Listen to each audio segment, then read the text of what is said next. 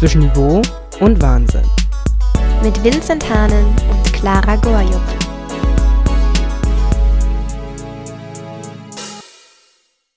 Hallöchen und herzlich willkommen zu einer neuen Folge von unserem Podcast und zu unserer, zu unserem Übergang in unsere neuen, neue Themenreihe, nämlich unsere Business-Themenreihe. Ähm, und wir haben wieder einen Gast am Start und die Clara erzählt euch jetzt, wer das heute ist. Ja, genau. Ihr habt es ja schon mitbekommen, unsere Reihe Schule und dann neigt sich jetzt langsam dem Ende zu. Aber wir dachten, zum Schluss ähm, kommt noch mal eine sehr coole Gästin, nämlich die liebe Claire Schenk. Und das Besondere hierbei ist, dass ähm, sie in Paris momentan ihr letztes ähm, Semester ja, vollbringt oder ähm, studiert in Paris. Das ist natürlich was ganz Besonderes und wir freuen uns sehr, dass du da bist und einfach mal heute mit uns darüber sprichst. Ich freue mich auch sehr. Danke, dass ihr mich eingeladen habt. Ja, ich glaube, ähm, die erste Frage, die man sich so vielleicht stellt, wenn man das jetzt so von Clara gehört hat, wie die studiert in Paris, was studierst du da überhaupt? Also, wie kommt man da hin? ja, vor allem jetzt gerade ist es, glaube ich, sehr, sehr ungewöhnlich, das zu hören, dass man gerade in einem anderen Land studiert. Ähm, ich studiere hier tatsächlich Handelsmanagement, also so heißt der Studiengang in Deutschland. Hier heißt der Business Administration und Management, ähm, auch an einer Business School oder beziehungsweise Business University. Ähm, ja, und dadurch, dass es ein duales Semester bzw. ein duales Studium ist, welches ein ähm, Auslandssemester mit integriert hat, ähm, habe ich das jetzt tatsächlich noch wahrnehmen können. Ähm, was ein bisschen verschoben ist, weil es eigentlich schon äh, im letzten Semester hätte sein sollen. Aber wir wissen ja alle, dass die Situation nicht so einfach war und äh, man nicht wirklich planen konnte. Ähm, also habe ich tatsächlich noch gewartet und ähm, durfte dann jetzt das Semester, das letzte Semester hier in Paris verbringen und absolvieren. Ähm, ja, genau, ist alles ein bisschen schwierig, weil es auch ein Hybridsemester ist. Das bedeutet, ich bin nur jede zweite Woche an der Uni und treffe dort auch nur auf die Hälfte meiner Kommilitonen. Also die Klasse wurde sozusagen in zwei geteilt. Äh, wir sind auch nicht so viele, also ich glaube, wir sind insgesamt 30 Leute in der Klasse, also sind wir jetzt 15 immer vor Ort ähm, und der Rest muss dann ähm, online dabei sein. Was aber ganz cool ist, weil ich äh, finde, dass ähm, in Frankreich sind die schon ein bisschen fortschrittlicher, was das betrifft. dort sind wirklich die Räume mit Kameras gut ausgestattet und Mikrofon, dass man zu Hause das Ganze ganz gut verfolgen kann. Ähm, trotzdem es ist es eine schwierige Situation und wir sind tatsächlich auch nur fünf Auslandsstudenten, was sehr, sehr wenig ist. Deswegen sind wir auch nur mit Franzosen noch in einer Klasse. Ähm, was ich eigentlich ganz cool finde, trotzdem, man hat halt kaum Kontakt. Ähm, ja, und ich weiß auch von äh, meinen Kommilitonen in Deutschland, dass viele halt das Auslandssemester auch nicht antraten. Ja, das stimmt. Also als wir das gehört haben, war natürlich auch erstmal so, das ist natürlich äh, in gewisser Weise auch ein Traum bestimmt für viele. Vielleicht magst du ja noch mal so ein bisschen was zu deinem Studium in Deutschland äh, erzählen. Also als du dort dich entschieden hast zu studieren, das ist ja so ein bisschen auch unser Thema in dieser Themenreihe. Ähm, warum gerade ein duales Studium, warum hast du dich dafür entschieden und wie kam es dann dazu, dass du dich ähm, wirklich für Paris entschieden hast und nicht woanders? Oder was war da die Möglichkeit, die dir da auch in diesem Studium, vielleicht auch noch deine Uni in Deutschland, das wäre vielleicht auch nochmal interessant. Ja, gerne. ähm, also generell, ich habe ganz normal mein Abitur an einem Gymnasium gemacht ähm, und das auch schon halt mit 17 Jahren abgeschlossen. Also war ich auch noch relativ jung. Ähm, aber für mich war immer schon klar, dass ich so schnell wie möglich mein Studium anfangen möchte und auch durchhaben möchte. Deswegen war ein Studium, welches jetzt länger als sechs Semester gehen würde, das kam für mich einfach nicht in Frage. Aber tatsächlich wollte ich eigentlich erst mit einem guten Freund Work and Travel machen, was dann nicht ganz gut gepasst hatte, weil ich wäre relativ flexibel gewesen. Ich hätte auch zwischendurch im Studium einsteigen können, aber ähm, in seinem Bereich wäre es eben nicht möglich gewesen. Also habe ich mir eine Business Uni, das ist die äh, EUFH in Neuss, ausgesucht, äh, die halt eben duale Studiengänge anbietet. Ich muss auch zugeben, es war super schwer, wirklich eine große Auswahl irgendwie für mich zu finden. Ich weiß nicht, ob es jetzt gerade schon mehr duale Studiengänge gibt oder Hochschulen, die das anbieten. Aber ich bin da auch nur dran gekommen, beziehungsweise auf die Idee von der Uni gekommen, durch eine Freundin, die dann eben schon das ähm, Studium absolviert hatte dort. Und für mich war es dann eben auch wichtig, dass es eben dieses Auslandssemester integriert hat im fünften Semester, damit es auch Pflicht ist, damit man es wirklich antreten muss und es nicht irgendwie vor sich herschiebt und es dann doch nicht macht. Ähm, ja, und deswegen habe ich mich dann dafür entschieden und bin auch deswegen auch dann sofort umgezogen. Ähm, ja, und das ist dual. Das bedeutet, man hat äh, immer drei Monate eine Praxisphase, in der man ähm, arbeitet ist, in einem Unternehmen ähm, arbeitet und in einem Unternehmen ist und dort ähm, wirklich beschäftigt ist als vollwertiger Mitarbeiter und drei Monate, in der man ähm, ganz normal studiert und gleichzeitig noch die Ausbildung macht in den ersten anderthalb Jahren von dem ganzen Studium. Äh, das bedeutet, die drei Monate Theoriephase, ähm, ja, die beinhalten dann auch noch eben unter der Woche drei Unitage und zwei ähm, Berufsschultage. Ich habe jetzt meine Ausbildung zum Beispiel im Themenbereich äh, Einzelhandel gemacht. Also ich ähm, habe meine Ausbildung in Thema Einzelhandelskauffrau ähm, war aber tatsächlich in einer Großhandelsklasse, ähm, weil wir eben nur äh, duale Studenten dann in einer Berufsschulklasse sind und das waren auch nur noch sehr wenige, also auch 15 Leute. Und ich glaube, wir waren drei Leute, die Einzelhandel machen mussten und deswegen wurden wir in die Großhandelsklasse gesteckt, weil es einfach nicht effizient wäre, für uns eine ganze Klasse aufzumachen. Ähm, ja, aber trotzdem ist es machbar. da ist mein Handy runtergefallen. Ähm, es ist total machbar, trotzdem die Prüfung gut zu äh, absolvieren und zu bestehen. Also ich musste zwar alles dann von zu Hause aus aufarbeiten, aber das war jetzt ähm, definitiv kein Problem.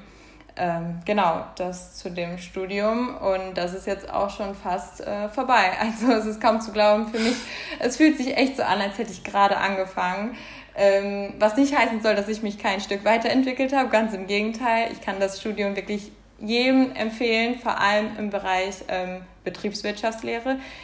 Ich weiß, das ist mhm. ein Basic-Studium. ähm, es wird immer gesagt, das macht jeder, der ähm, nicht weiß, was er später im Beruf machen möchte. Aber ich kenne auch wirklich nur sehr, sehr wenig Leute, die ein Studium haben, das die komplett erfüllt, in dem alles passt. Und jetzt kann ich von mir behaupten, dass das Studium definitiv zu 100 Prozent die richtige Entscheidung war. Ähm, auch wenn es eben Fächer gab wie Statistik, die mir jetzt nicht unbedingt perfekt liegen oder so viel Spaß gemacht haben. Aber ich glaube, da muss jeder einfach vielleicht mal ein paar Abstriche machen und das ein bisschen realistisch sehen, äh, dass man nicht so unbedingt ja. äh, seinen Traum dabei findet. Ähm, aber ich muss auch zugeben, für mich wäre ein Vollzeitstudium gar nichts. Also das Dual zu machen war schon definitiv die richtige Entscheidung. Ich mache das zum Beispiel eben bei einem Einzelhandelsunternehmen, bei einem Lebensmitteleinzelhandelsunternehmen. Und äh, dort habe ich so viel über mich auch gelernt und äh, bin selbstbewusster geworden. Ich meine, als ich damals mit 17 angefangen habe, war ich, also ich hatte ja keine Berufserfahrung oder sonst irgendwas ähm, und war ziemlich schüchtern auch. Und das hilft schon extrem dabei, einfach aus sich herauszukommen. Und äh, man hat nicht mal mehr so viel Angst vor der Berufswelt später. Und man konnte tatsächlich schon vieles aus dem Studium auch wirklich ähm, im Unternehmen anwenden. Ähm, Habe ich am Anfang tatsächlich nicht gedacht. Ich dachte, es wäre wirklich so sehr separiert. Theorie und Praxis ist schon unterschiedlich. Ähm, aber das ist nicht so, weil wir in dem Studiengang, was auch noch ganz cool ist, ähm, Themenfächer hatten oder Themenbereiche, die heißen Training sozialer Kompetenzen. Und ähm, da lernt man dann wirklich, wie man äh, präsentiert, wie man ähm, Kritikgespräche im Unternehmen führt, was auch sehr schnell auf einen äh, zukommt und äh, eben solche Sachen, mit denen man vorher nicht wirklich konfrontiert wird oder eben wie führt man ein Jahresgespräch oder ähm, ja, all sowas. All das zwischenmenschlich, äh, zwischenmenschliche auch. Mhm. Ähm, das äh, hat die Uni auf jeden Fall sehr, sehr gut mit eingebracht und äh, deshalb kann ich die auch nur weiterempfehlen. Praktisch. Ja, aber vielleicht wird ja dann auch so aus so einem äh, Basic-Studium, wie du es ja vorhin auch beschrieben hast, wird ja dadurch dann quasi so ein spannenderes Studium, eben weil du es zum einen dann dual machst und wenn du sagst, du wolltest auf jeden Fall ein Auslandssemester dabei haben, dann macht es das Ganze ja eben nicht mehr so ganz basic. Ähm, und gerade bei diesem, wo du auch äh, gesagt hast, dass du es eben schon die ganze Zeit haben wolltest, wie früh oder woher kam das? Warst du schon so in der Schule so ein, so ein Fremdsprachenkind, sage ich jetzt mal? Hat dich das so interessiert zu reisen? Äh, oder fandest du es einfach äh, so interessant, sag ich mal? Äh, also ich fand es schon immer super interessant, einfach mal im Ausland zu leben und eine andere Kultur kennenzulernen. Und ich bin jetzt auch nicht wirklich so an Deutschland gebunden. Äh, also klar, ich liebe Deutschland und ich möchte auch irgendwann wieder äh, dorthin ziehen. Und dort ist ja auch meine, ein Großteil meiner Familie. Aber tatsächlich wohnt ein Großteil von meiner Familie auch in Frankreich und kommt auch aus Frankreich. Mhm.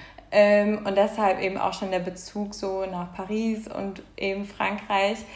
Ähm, ja, und ich konnte es mir kaum vorstellen, äh, mein Leben lang in einem Land einfach nur zu wohnen. Und ähm, ich weiß ja eben, oder beziehungsweise wusste bis dato noch gar nicht, ob es mir überhaupt gefällt, im Ausland zu leben. Aber jetzt kann ich sagen, ja, es gefällt mir sehr. Ähm, und deshalb war mir das mit dem Auslandssemester auch eben so wichtig. Ähm, aber es war tatsächlich nicht äh, Paris, also Paris war nicht meine erste Wahl. ähm, eigentlich wollte ich mein Auslandssemester in Amerika, also in San Diego, an der Universität dort verbringen weil ich einfach ein ganz anderes Bild oder eine andere Vorstellung von einem Auslandssemester hatte. Ich dachte, es muss unbedingt am Strand sein, damit es ein tolles Auslandssemester wird. Es muss in der Sonne sein. Ähm, ich möchte surfen lernen. Ich möchte an einer großen Uni sein, so wie man das ähm, in den ganzen amerikanischen Filmen immer sieht. Ähm, das war so meine Vorstellung. Und deshalb war das für mich am Anfang auch, als dann äh, die Corona-Phase kam. Und es war natürlich klar, dass es dann nicht mehr ähm, der Fall sein wird, dass es überhaupt möglich ist, auch wenn es im März kam und im September wäre ich erst geflogen, ähm, habe ich mich dann schon umentschieden. Und mein Plan B war jetzt nicht unbedingt eine bessere Wahl, denn mein Plan B wurde dann Bali, weil ich immer noch so verankert in dieser Denkweise war, dass ich unbedingt so ein Sommer-Auslandssemester haben möchte, einfach mal was ganz anderes. Und man hört das ja auch überall finde ich. Bali ist ja, schon voll. ein Traumort auf jeden Fall. Ja, und generell, sobald jemand äh, vom Auslandssemester redet, ähm, hat man irgendwie immer nur Sonne und Strand und Sommer im Kopf. Ähm, ja, und deswegen wurde es dann erstmal Bali, wobei das natürlich dann auch relativ schnell klar war, dass das nichts wird, ähm, auch wenn es eben ein paar Schwankungen gab, mal sah es besser aus, mal schlechter. Ähm, und dann habe ich natürlich viel mit meinen Eltern auch darüber gesprochen. Und es war ja klar, dass ich dann schon mal das Auslandssemester, wenn, auf sechste Semester verschiebe und erstmal in Deutschland bleibe. Aber der Gedanke, dieses Auslandssemester, was mir ja so wichtig war, von Anfang an nicht zu machen, war für mich richtig, richtig schlimm. Ähm, und meine Eltern wollten sowieso von Anfang an, als bevor Amerika feststand, haben sie schon immer gesagt, mach doch Paris, da sind unsere Verwandten, da bist du auch nicht alleine, da wohnen Freunde von dir und oh, wie schön ist es denn, mal wieder ganz in Paris zu sein. Äh, ja, und dann habe ich mich dort beworben, zusammen mit meinem Freund, weil wir gesagt haben, wenn, dann machen wir das gemeinsam. Vor allem in der jetzigen Situation ist es einfach viel zu schwer, glaube ich, wirklich alleine in einem ganz anderen, in einem ganz anderen Land zu leben, wenn man noch niemanden wirklich so kennt oder hat, auch wenn ich hier meine Familie habe. Ähm, ich muss zugeben, ich habe sie bis jetzt noch nicht einmal gesehen durch die jetzige Situation, weil wir eben erstmal versuchen, Abstand zu halten. Ich war auch noch nie so separiert von anderen Leuten. Ähm, ja, aber deswegen haben wir uns dann für Paris entschieden und zum Glück haben wir sogar noch zwei Erasmus-Plätze bekommen, weil dann andere eben abgesagt hatten. Äh, somit mussten wir jetzt auch nicht die Uni bezahlen, was nochmal ähm, uns einiges an Geld erspart. Ähm, ja, genau. Und so wurde es dann eben Paris. Ja, also ich glaube, das ist ja trotzdem für viele dann auch nochmal ein Traum, so Paris. Also ich habe jetzt so ein bisschen rausgehört, du warst also vorher auch schon mal in Paris, also es war jetzt nicht dein erstes Mal dort? Genau, ja, okay. also dadurch, dass meine Familie eben mhm. hier wohnt, war ich mindestens mhm. einmal, denke ich mal, ja, doch einmal im Jahr in Paris. Ah, okay. Ja, das ist vielleicht nochmal ein bisschen was anderes, aber ich glaube, du bist ja jetzt fast so zwei, drei Monate schon dort. Ähm, wie war denn so ein bisschen so der, der Anfang, als du dann wirklich gesagt hast, gut, ich lebe jetzt hier. Ähm, man muss natürlich bestimmt auch vorher erstmal ein paar Dinge klären. Ähm, Thema Wohnung könnte ich mir auch vorstellen, dass das gar nicht so leicht ist, da was zu finden. Was hast du da so für Erfahrungen gemacht, die erste Woche oder auch eben die Vorbereitung? Also die Vorbereitungen waren sogar relativ angenehm, weil wir uns dann relativ früh dann schon für Paris entschieden haben und alles fest hatten. Also hatten wir die Wohnungssuche dann auch ganz normal über eine Internetplattform, ich glaube, die heißt Nestpick, ähm, gestartet und haben uns sofort in eine Wohnung verliebt, in der wir jetzt auch wohnen. ähm, und haben dann gar nicht mehr viel weiter geschaut. Ähm, tatsächlich waren schon Kommilitonen von uns hier in Paris, also konnten wir uns so ein bisschen vorstellen, wie so die Preisspanne sein wird, an Wohnungen auch. Ähm, ich muss zugeben, man findet keine Wohnung, ähm, die größer ist als 35 Quadratmeter, aber günstiger als 1300 Euro im Monat. Ähm, das ist wirklich das günstigste überhaupt. Und wir haben jetzt auch eine Wohnung für 35 Quadratmeter, die aber noch ein bisschen teurer ist. Ähm, es ist unglaublich, äh, was das hier für Kosten sind und was es für ein Unterschied ist zu Deutschland, weil dort haben wir ja auch schon alleine gelebt und das war die Hälfte. Also wirklich, das kann man gar nicht vergleichen. Mhm. Ähm, aber trotzdem war somit die Planung relativ angenehm. Wir mussten uns dann noch einen äh, Garanten suchen für die Wohnung übers Internet. Das läuft aber auch alles in Frankreich über eine bestimmte Website. Ähm, ja, und dann hatten wir die auch relativ frühzeitig, ich glaube drei Wochen bevor wir dann wirklich hier eingezogen sind. Ähm, also am 1.1. hatten wir dann die Wohnung ähm, stand schon alles und dann fing es dann eben schon zu Hause an mit dem Packen langsam. Das war, glaube ich, für mich das Schwierigste, wirklich sagen zu können, äh, was lässt du zu Hause, was nimmst du mit, vor allem, weil man eben den Winter hier hat und den Frühling und der Frühling kann ja auch wirklich auch warm werden. Ähm, ja, aber gut, das habe ich dann auch irgendwie hinbekommen. Und äh, als wir dann hier waren, ich glaube, äh, die erste Übernachtung noch zu Hause, das war ja dann eben Silvester, konnte ich gar nicht fassen, dass wir dann am nächsten Tag einfach schon losfahren. Und die erste Übernachtung hier äh, war auch die ganze Zeit, als wäre es ein Traum. Ich musste mich die ganze Zeit kneifen. Ich konnte es einfach nicht fassen. Wir haben zum Beispiel tatsächlich einen Blick äh, zum Eiffelturm hier von der Wohnung aus und äh, sehen den jede Stunde glitzern. Und ähm, ich saß den ganzen Abend da und habe mir das angeschaut. Ich, ähm, ja, und auch die erste Woche. Wir haben, ich glaube, alle touristischen Sachen gemacht, die man hätte machen können, die irgendwie gerade möglich sind. Ähm, ich habe Paris auch in der ersten Woche noch nie so leer erlebt. Ähm, ja, und es, es war einfach unglaublich. Es ist auch immer noch unglaublich, wenn ich durch die Straßen laufe und ich bleibe auch immer noch überall stehen und denke mir, boah, wie schön kann eine Stadt eigentlich sein? Also wirklich, die ganzen Häuser, die sehen so unglaublich schön aus und alle Menschen sind richtig, richtig nett. Ähm, ja, also ich habe natürlich schon viele Vorurteile gehört, die ich auch schon vorher ähm, nicht bestätigen konnte, aber jetzt hier nochmal zu leben ist halt äh, nochmal ein Zeichen mehr, dass äh, vieles auch nicht stimmt. Vieles stimmt aber schon. Also zum Beispiel, dass wir, ich glaube, mein Baguette-Konsum war noch nie so hoch wie hier. ähm, aber es sind trotzdem alle super nett und auch wenn ich es nicht perfekt spreche, äh, also es hapert natürlich schon immer noch äh, an bestimmten Stellen, ähm, helfen die Menschen ein und ähm, ja, auch zum Beispiel mein Freund, der spricht ähm, oder hat kaum Französisch gesprochen, das wird auch schon viel, viel besser und da kommen sie einen auch total entgegen, was richtig schön ist. Cool. Ja. ja, das sind ja auch manchmal so, so Klischees, die man vielleicht hört, dass Franzosen eben überhaupt nicht so offen sind, was so Sprachen angeht und so beibringen. Aber das ist ja dann beruhigend, sag ich mal, wenn das, äh, wenn das dann doch so gut geklappt hat. Ja, auf jeden Fall. Ja. Ja. Ich glaube, eine Frage, die man sich auch stellt, du hast es schon vorhin ähm, erzählt, als du dann quasi frisch nach äh, oder noch in der Vorbereitung warst, in der Planung warst, ist, ähm, du hast ja auch erwähnt, du bist dann extra auch mit deinem Freund dahin äh, gezogen, weil du äh, nicht ganz wusstest, wie das da sonst sein wird. Kann man da überhaupt gerade vor allem auch gut Freunde finden? Wie viel Kontakt hat man mit anderen? Du bist ja auch eben mit verschiedenen Leuten, die da jetzt ihr Auslandssemester machen. Kann man da gut äh, neue Kontakte äh, knüpfen? Ähm, tatsächlich nein. Also ich glaube, es hängt nochmal davon ab, ob man wirklich hier alleine ist oder nicht. Ähm, mhm. Dass wenn man hier, wenn ich jetzt hier ganz, ganz alleine wäre, würde ich natürlich äh, versuchen, mir krampfhaft, sage ich mal so, ähm, neue Kontakte zu suchen oder dann mehr auf die ähm, Kommilitonen von mir einzugehen oder denen mal zu schreiben, ob die Zeit haben, ob die sich treffen wollen. Ähm, aber dadurch, dass die ganze Situation sowieso gerade sehr, sehr schwierig ist, äh, sind wir wirklich nur eigentlich zu zweit die ganze Zeit. Also wie gesagt, ich habe meine Familie noch gar nicht gesehen. Ich habe einen guten Freund hier, den habe ich auch immer noch nicht getroffen, ähm, obwohl wir ja jetzt schon seit über, ja doch seit zwei Monaten ungefähr hier wohnen. Ähm, die Klasse an sich ist ja auch in zwei geteilt und die sehen wir auch nur alle zwei Wochen. Und äh, mit denen haben wir uns so auch noch nicht selber getroffen. Und die anderen internationalen Studenten, äh, von denen ist auch nur ein weiterer gerade hier in Paris. Äh, der wohnt aber am Randbezirk, weil er ähm, ja zu spät sich, glaube ich, eine Wohnung gesucht hatte und wohnt somit auch anderthalb Stunden von uns entfernt.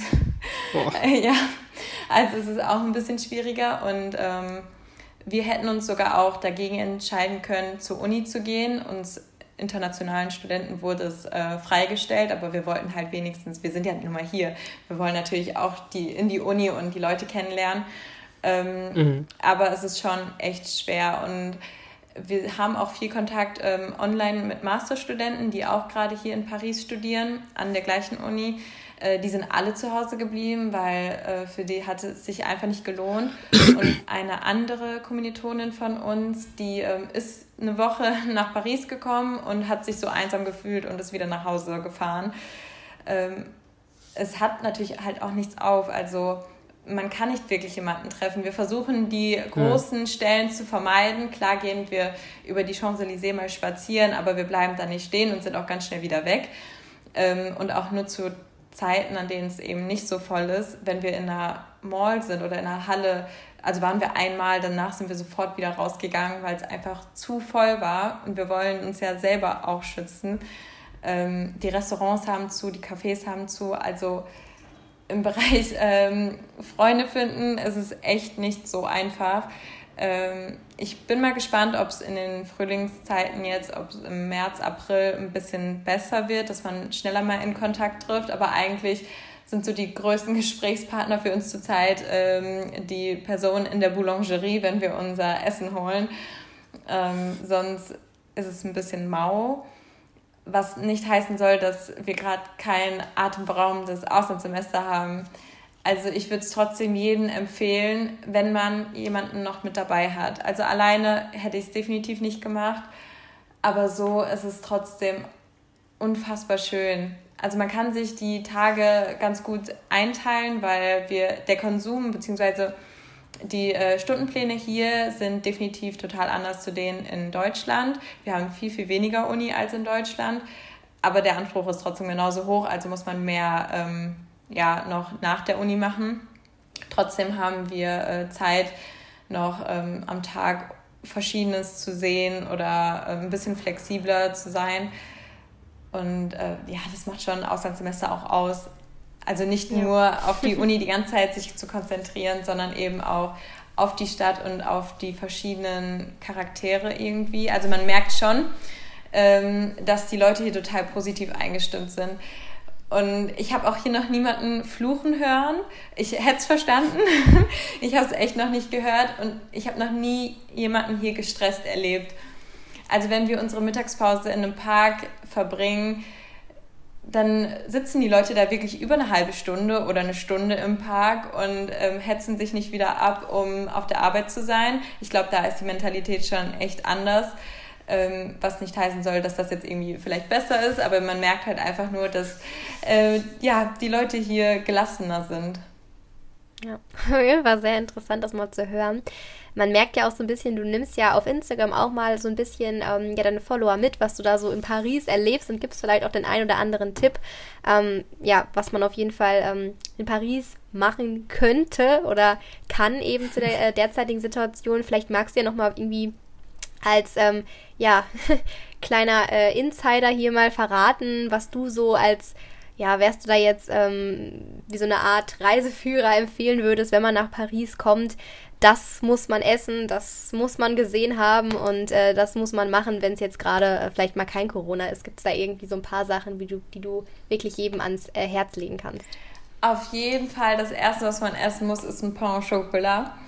Und es gibt auch, wirklich, ich bin danach süchtig, es gibt auch welche, die sind halt gut und die sind sehr, sehr gut. Und die, die nicht aussehen wie ein Pain au Chocolat, also das sind ja diese kleinen äh, Brötchen, wo so zwei Schokoladenstangen drin sind, die, die einfach nur aufgequollen aussehen und wo man die Schokolade nicht sieht, das sind die besten. Also. Aha, okay. Da habe ich mich auch schon durchgetestet. Die sind einfach super. Und wer die äh, noch nicht gegessen hat, muss es auf jeden Fall mal ausprobieren. Ich weiß auch noch nicht, wie ich das wieder in Deutschland schaffen soll. ähm, weil die schmecken einfach anders hier. Vorrat mitnehmen. ja. Ähm, und sonst, also egal ob das Wetter schön ist oder halt ob es ein bisschen kälter ist, man sollte auf jeden Fall mal zum äh, Palais Royal. Äh, dort machen wir tatsächlich sogar relativ viele Bilder, weil das Licht da auch sehr, sehr schön reinfällt und es ist ähm, nicht so groß wie zum Beispiel der Garten auch ähm, äh, hinterm Louvre, der zwar auch sehr, sehr schön ist, aber dadurch, dass er so offen ist, mhm. strömen da auch sehr, sehr viele Menschen immer rein. Und an dem Palais Royal gibt es auch noch ein Jardin du Palais Royal, also eben den dazugehörigen Park mit einem kleinen Brunnen und Bänken, ähm, an, auf die man sich setzen kann. Und das ist wirklich sehr, sehr schön. Also dort einfach mit so einer kleinen Lunchbox sich hinzusetzen und den Tag ein bisschen da zu genießen, lohnt sich auf jeden Fall richtig. Und einfach die Leute zu beobachten. Ähm, und generell alles rund um äh, den Eiffelturm wir gehen hier jeden Tag spazieren, auch zur Champs-Élysées und auch die Straßen davor. Es ist wunderschön, auch wenn man nichts einkauft. Ich kaufe wirklich gerne und viel ein, aber bis jetzt äh, habe ich hier tatsächlich noch nichts eingekauft ähm, und bin immer nur spazieren gegangen und es ist wunderschön, alles zu beobachten und zu sehen und die Fassaden einfach auf sich wirken zu lassen und ein Spaziergang an der Seine, wenn die Sonne äh, scheint, das ist unglaublich. Und, äh, oder einfach sich mal an die Seine zu setzen. Ich, mir ist letztens aufgefallen, dass ich zum ersten Mal an der Seine lange saß und schon so viele Male in Paris war, aber es noch nie richtig genossen habe. Jedes Mal, als ich dort war, habe ich mich durchgehetzt. Und ähm, ich kann verstehen, wenn man auch noch nie da war oder erst ein paar Mal da war, dass man unbedingt so viel sehen möchte, wie man möchte, äh, wie man will oder wie man kann. Ähm, aber einfach mal den Moment zu genießen, das ist etwas, was ich jetzt hier gelernt habe, das ist Gold wert. Und ja, daraus nimmt man viel, viel mehr mit. Ja, vielleicht ist es ja auch einer der wenigen Vorteile jetzt gerade an der Situation, dass eben nicht so viele Touristen wie sonst da sind, würde ich jetzt einfach mal vermuten. Und dadurch diese Plätze, die du jetzt auch gerade genannt hast, nicht zumindest noch so sind, dass man sie, äh, dass sie, dass man sie sehen kann, dass man sie genießen hat, äh, kann und dass vielleicht auch das ganze Leben so ein bisschen entschleunigt ist. Auf jeden Fall. Also man merkt, so langsam kommen alle irgendwie wieder raus, ähm, dass es am Anfang definitiv mhm. leerer war. Nicht, dass es unbedingt Touristen sind. Also ich höre eigentlich niemanden irgendwie eine andere Sprache sprechen. Ähm, aber an so einem Samstag, wenn dann auch noch die Sonne scheint, dann strömen schon alle raus, was natürlich auch verständlich ist, weil man weiß natürlich auch nicht, ähm, wie es hier weitergeht. Ähm, in Deutschland ist es ja so, dass man weiß, wie lange der Lockdown oder äh, die Regeln noch gesetzt sind. Hier weiß man es nicht, hier werden die gesetzt und dann muss man gucken, wann man irgendwann eine neue Info bekommt. Ähm, aber trotzdem kann man auf jeden Fall den Menschenmengen entfliehen. Das ist gar kein Problem. Und auch das Leben definitiv so hier genießen, so wie es ist. Ja, sehr, sehr schön. Vielleicht nochmal ganz kurz, was ähm, mich auch total interessiert. Also ich schätze jetzt einfach mal durch deine ähm, ja, Verwandtschaft konntest du dann eben auch schon relativ gut Französisch sprechen. Ähm, jetzt dein Freund, der hat das erst so ein bisschen ja dort, gelernt. Äh, habt ihr da nochmal irgendwie einen Sprachkurs besucht oder wie ähm, kommt man da vielleicht auch in diesen äh, ja ich schätze es jetzt einfach mal ganz stereotypisch sehr schnell Sprachfluss äh, da rein oder ähm, kommt das wirklich einfach mit dem Sprechen der Einheimischen im Supermarkt oder ja, wie funktioniert das? Ähm, Schulfranzösisch reicht das schon?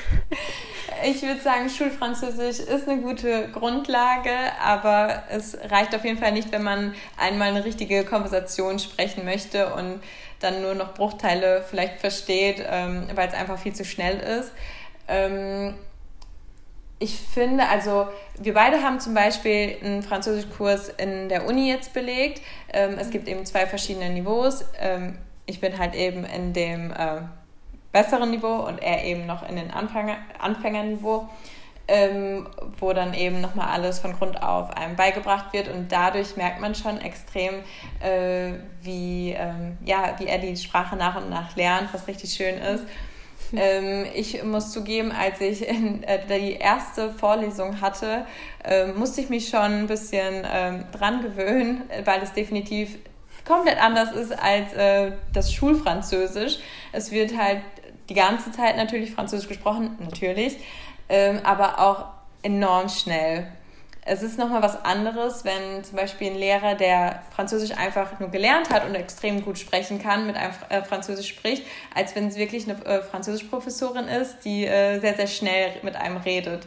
Ähm, ich hatte aber auch schon vier Jahre lang ähm, während der Schulzeit bei einer Französischprofessorin ähm, allein Unterricht.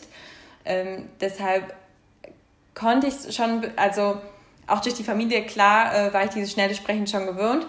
Ähm, aber wenn wir mit unserer Familie sind, helfen die uns natürlich und reden langsamer oder ähm, ja, versuchen manches mit den Händen zu erklären. Ähm, das ist halt jetzt nicht der Fall, vor allem nicht online, wo man wirklich nur die Sprache die ganze Zeit hört, vier Stunden lang. Ähm, da hinterherzukommen, ist schon manchmal ein bisschen schwieriger. Ähm, aber man sollte es auf jeden Fall machen, wenn man in einem anderen Land ist, finde ich. Versuchen, die Sprache zu lernen und sich das, das Beste einfach äh, daraus zu machen und auch wirklich das nachholen. Und ähm, von mir aus auch mit Nachbarn zu reden. Wir haben zum Beispiel eine ältere Dame als Nachbarin, die ist total nett, mit der, äh, wenn wir die auf dem Flur treffen, reden wir auch länger mit ihr. Ähm, sie spricht auch sehr, sehr schnell. Ähm, aber es ist natürlich, wenn man dann sagt, äh, ob sie ein bisschen langsamer reden könnte oder das nochmal wiederholen könnte, versteht man dann auch alles. Ähm, also man merkt auf jeden Fall, dass es nach und nach besser wird und äh, man schon so ein paar Abkürzungen vielleicht lernt, so wie wir in Deutschland ähm, ein paar Sachen ganz anders aussprechen. Wir sprechen ja auch vieles nicht korrekt aus oder kürzen manches ab oder durch unsere schnelle Sprache ähm, hört man manches vielleicht auch nicht so richtig. Ähm, so ist es natürlich auch im Französischen, aber so langsam kommt man eben rein und ja, durch kleine Gespräche auch eben an der Kasse oder so ähm, lernt man schon einiges dazu. Oder eben durchs Schreiben. Super. Ähm, was, glaube ich, auch viele interessiert jetzt nach deinem äh, Auslandssemester, was ja auch, du hast auch schon erwähnt, leider sich auch ja, bald dem Ende äh, zuneigt. Ähm, was sind da so deine Möglichkeiten oder was ist dein weiterer Fahrplan, sage ich einfach mal, für die Zukunft? Ähm, ja, das ist ein gutes Thema, denn äh, es, äh, es war für mich eigentlich immer klar, Abi, äh, Bachelor, Master, äh, damit ich mhm. so schnell wie möglich fertig bin und so jung wie möglich im Berufsleben bin. Äh, aber tatsächlich hat sich das jetzt vor allem im letzten Jahr ein bisschen gewandelt bei mir und ähm, ich habe gemerkt, dass mir irgendwie alles ein bisschen zu schnell geht ähm, und ich das ein bisschen entschleunigen möchte und ich habe Angst, dass ich irgendwann bereue, nicht ähm, wirklich gereist zu sein oder halt um die Welt gereist zu sein. Ähm, und deswegen nehmen wir uns, also mein Freund und ich, ähm, nach dem Bachelor ein Jahr lang Zeit, um zu reisen. Stand jetzt. Also wir wissen natürlich nicht durch die ganze Situation jetzt, durch Corona, ähm, wie man das planen kann, ob es überhaupt möglich ist. Vielleicht werde ich doch erst den Master machen und danach reisen wir. Aber so wie wir es jetzt geplant haben, steht es auf jeden Fall erstmal fest, ein Jahr lang reisen, was nicht heißt, dass wir wild durch die ähm, Welt reisen werden ähm, sondern dass wir uns vielleicht drei oder vier Länder oder Städte raussuchen werden, in denen wir dann für drei bis vier Monate leben, so wie jetzt in Paris. Ähm, ich glaube, das reizt uns gerade auch ein bisschen mehr, um dann wirklich eine richtige Kultur kennenzulernen. Braucht man, glaube ich, auch ein bisschen länger als nur zwei, drei Wochen. Ähm, ja, genau. Und deshalb ist der Plan erstmal ab dem 1.10. dann wieder unterwegs zu sein und ähm, tatsächlich dann auch auf Bali das, was wir oh, uns cool. ja, als erstes gedacht hatten für ein Auslandssemester, beziehungsweise als zweites. Ähm, es ist zurzeit auch möglich. Ähm, ich hoffe natürlich, dass es alles sich noch wirklich verbessert und ähm, ja, dass es noch äh, mit einem, dass man mit einem besseren Gefühl dorthin kommt oder eben, dass es überhaupt wirklich möglich wird. Ähm, und danach, nach dem Jahr, werde ich auf jeden Fall meinen Master machen. Also das steht außer Frage. Also das ist, wenn es nicht das Jahr Reisen jetzt wird, wird es eben sofort der Master und dann aber auch in einem anderen Land. Ähm, an der Uni, an der wir jetzt studieren, das ist die EBS in Paris. Dort kann man auch einen Master machen und das wäre eben auch eine Möglichkeit für mich im Bereich Marketing und Communication. Ähm, ich weiß noch nicht, wie sich das ganz bei mir entwickelt, ob es immer noch der Themenbereich sein wird ähm, aber ich möchte es nicht bereuen, irgendwann unbedingt eine Stelle zu ha haben zu wollen und zu wissen, okay, die ist nur für jemanden, der auch einen Master hat. Ähm, also ist mir das schon relativ wichtig, beziehungsweise sehr wichtig, den auf jeden Fall auch zu machen, auch wenn ich das jetzt erstmal entschleunigen möchte. Und danach mal sehen, wo es mich dann hintreibt. Aber es zieht mich schon enorm gerade ins Ausland. Ähm, ich weiß aber auch, dass ich, ja, dass ich auf jeden Fall wieder zurückkommen werde, weil ich merke ja auch, wie sehr ich meine Familie vermisse. nee, ist auf jeden Fall äh, total verständlich. Ich glaube, äh, gerade in solchen äh, Zeiten, wo man gefühlt nichts machen kann, da will man doch auch irgendwie noch mal ein bisschen was erleben und dann eben nicht die ganze Zeit nur vielleicht studieren, nur irgendwie lernen, sondern einfach auch mal ein bisschen das Leben sozusagen genießen. Äh, wir haben zum Schluss noch was, äh, ja, was Kleines vorbereitet. Wir dachten uns, wenn wir hier schon mit äh, einer Person reden, die sich gerade in Paris befindet, ähm, könnte man noch mal so, so ein kleines Quiz machen, wie gut du denn eigentlich Paris kennst. Es Ach, ist sogar cool. sehr, äh, ein sehr krasses Wissensquiz, glaube ich. Und ich dachte mir, wir haben natürlich ähm, auch noch den Vincent hier, der jetzt nicht in Paris ist. Und dann könnte man ja einfach mal schauen, wie gut er vielleicht auch als äh, ja, Französisch in der Schule gehabt äh, habender abschneidet und du im Vergleich mit den Wurzeln auch dort. Ähm, zur Info, ich hatte auch nur Latein, also von daher, ich bin hier ganz außen vor, ich stelle nur die Fragen. Okay. Die erste Frage lautet, ähm, aus welchem Anlass wurde der Pariser Eiffelturm errichtet? Es gibt vier äh, Antwortmöglichkeiten. Ach so, gut, es gibt Okay, Antworten. multiple choice. ja, okay, das ist gut. schon. genau, die, also die erste ist ähm, für eine Weltausstellung. Die zweite ist als Anerkennung äh, für Luftschiffe. Die dritte ist als Sendemast für drahtlose Telegrafie. Und das vierte ist als Denkmal für Napoleon. Wer soll als erstes sagen? Ich, ich würde mal als erstes anfangen, weil ich, ich vermute einfach, dass ich es schlechter wissen würde. Ach Gott. Aber bei, bei dem jetzt, bei der ersten Frage würde ich sagen, es ist eins. Also das meine ich noch zu wissen. Das haben wir auf jeden Fall mal durchgenommen im Unterricht. Ja, also da würde ich mich jetzt anschließen. Ähm, würde ich auch sagen, das hatten wir auch im Unterricht, dass ähm, der eigentlich sogar, glaube ich, abgebaut werden sollte danach wieder. Ja, und dann kamen so viele, dass sie ihn haben stehen lassen. Genau, aber am Anfang haben sich, glaube ich, noch ein paar beschwert, dass es gar nicht mal so schön mhm. aussieht. Ich hoffe, das stimmt jetzt. Ja, ihr habt recht. genau, also das war für ein ähm, ja für eine Weltausstellung äh, 1808, äh, 1889 und dann ja ist er stehen geblieben? Okay, nächste Frage. Ähm, oh, jetzt, jetzt, jetzt kommen schon äh, die französischen Begriffe. Ich, es tut mir schon leid, wie gesagt, ich hatte nie Französisch. Ähm, der Hügel Montmartre. So, ich weiß nicht, ob das richtig ist. Ähm, Montmartre. Ist der, ja. Ah, okay. oh. Also ich habe Spanisch, das heißt, da könnte mal ab und zu so ein spanischer Akzent, was auch immer, äh, ja. Auf jeden Fall ist es der höchste Punkt der Stadt. Das ist eine mhm. Aussage. Welches äh, weiterhin mhm. sichtbare Gebäude krönt seinen Gipfel? Ach, das ist gut. Ja, jetzt geht's los. Ähm, das Moulin Rocher. Moulin Rouge. Rouge, richtig. ähm, die Julie-Säule. Der Arc de Triomphe. Die Basilika Sacré Cœur. genau, das sind die Auswahlmöglichkeiten. Es tut mir wirklich sehr leid. Gott. Soll ich diesmal anfangen? Gerne. Ich okay, so keine Ahnung. also ich würde jetzt mal sagen, das ist die Basilique Sacré-Cœur. Was sagst ja, du würde ich jetzt natürlich auch sagen. nee, aber ich hätte auch, glaube ich, die Basilika genommen, ja. Ist tatsächlich äh, richtig. Ja, ist sehr, sehr schön. Kann ich nur empfehlen zum Besichtigen. Oh, sehr interessant. Ah, jetzt kommen hier schon wieder Begriffe. Okay. Ähm, welcher Prachtboulevard führt vom Pla Placé de la Concorde zum Arc de Triomphe? Gott, es tut mir so leid. Ähm, die Avenue des Champs-Élysées? Eieiei, also wirklich, da kommen wirklich. Ähm, das ist nicht schlimm. Ähm, die Rue, Rue, Rue Royale, der Boulevard Osman, Osman, Hausmann oder die Rue de Rivoli. Rivoli. Äh, warte, was, was war das erste? Rue? Genau. Die Avenue ja. des Champs, Champs, Champs Champs-Élysées. Champs-Élysées. Chance. Ah. die Champs-Élysées. Absolut, äh, ja, absolut. Also ich würde sagen, ich würde sagen die Champs-Élysées. Ja. Ich habe mich nämlich erst gewundert, wo die ist und dann hat Clara es nochmal vorgelesen. Genau, äh, da war ich heute sogar, also jetzt gerade eben noch. Und äh, stimmt, Perfekt. Äh, der Place de la Concorde verbindet, ähm, also die Champs-Élysées verbindet den Place de la Concorde bis, zur, äh, bis zum Arc de Triomphe. Sehr richtig. Ähm, ja.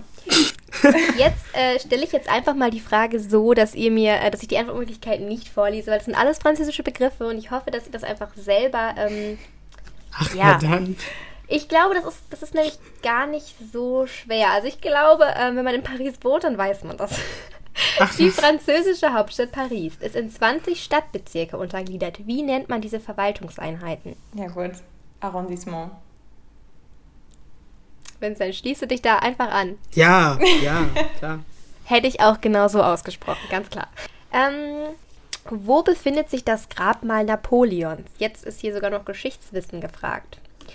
Ähm, ich, ich zeige euch jetzt hier mal einfach wieder die Antwortmöglichkeiten, äh, weil das, also ich, ich das ist richtig paar, optimal. Wir sind ein Audi, Audi, egal, auditatives also ich, kann, Angebot und Clara zeigt uns die Antwortmöglichkeiten. Ich kann zumindest sagen, ich kann sagen, in der Kathedrale Notre Dame, auf dem Friedhof Pere Lochais im Invalidendum, im Invalidendum oder unter dem Arc de Triomphe. Das kriege ich noch so. Äh, ich würde halt den Friedhof sagen. Aber es äh, ich, stimmt, das ich ist hätte alles außer den ne? Friedhof ne? gesagt. Ja, das ist ein bisschen ja. zu offensichtlich. Ähm, aber den Place des Invalides, ich, ich wusste nicht, dass da irgendwie jemand, also dass da Napoleon begraben sein soll. Aber gut, in Notre Dame kann ich mir das aber auch nicht vorstellen. Ich habe aber auch letztens irgendwas über die Notre Dame gelesen, da kam das jetzt nicht vor. Also würde ich das ausschließen, aber kann ja auch einfach sein, dass äh, ich nicht genug gelesen habe. Ähm, und Akte Triumph. Aber es ist schwer. Ich sage einfach den Friedhof, auch wenn es zu offensichtlich ist. Ich sag, ich sag einfach aus Prinzip den Arc de Triomphe. Ähm, es ist im in, Invalidendum. Invalid. In de, unter dem oder in dem Dom drin? Also in dieser ähm, Statue oder was auch immer das ist. Ich guck das mal. Ist ja eigentlich eine ähm, Säule. Oder? Das steht auf jeden Fall im. Ach so, nee, oh Gott, ich habe das gerade, glaube ich, mit dem Place de la Concorde verwechselt. Aber das ist ich interessant. Okay. Ja, ja, das war's auch schon mit diesem Quiz. Mein Fazit ist auf jeden Fall Französisch. Ja, da schauen wir mal weiter. Ja. Aber ihr wart auf jeden Fall nicht schlecht. Ähm, Und das also, war auch ein, ein super fluffiger Abschluss für unsere, unsere schöne Übergangsfolge hier. Also alle, an alle Französischlehrer und Lehrerinnen, die Clara, die, äh, die sucht. ähm, ja, Nicht danke mehr. dir, liebe Claire, dass du, dass du bei uns warst in dieser Folge. Ähm, wir freuen uns sehr, wir können allen unseren Hörern und Hörerinnen mal empfehlen, bei ihr auf Instagram vorbeizuschauen, at äh, claire.schenk. Ähm, da gibt's echt coole Einblicke nochmal in den Alltag und nochmal viel mehr Insider-Tipps zu allen möglichen Dingen. Äh, wir können euch auf jeden Fall empfehlen, hier dran zu bleiben bei unserem Podcast. Folgt uns auf äh, der Plattform eures Vertrauens oder auch gerne auf Instagram oder TikTok, wo die Clara uns regelmäßig zu zwingt. Äh, ja, nächste Woche ist die Verena Pausters zu Gast. Das ist äh, eine der Top 20 Gründerinnen Deutschlands und wir haben ein sehr interessantes Gespräch geführt. Also bleibt gespannt und wir sehen uns nächste Woche wieder. Ciao, ciao. Tschüss. Zwischen Niveau und Wahnsinn ist eine Eigenproduktion von Vincent Hahn und Clara Goyub. Ihr könnt uns hören überall, wo es Podcasts gibt.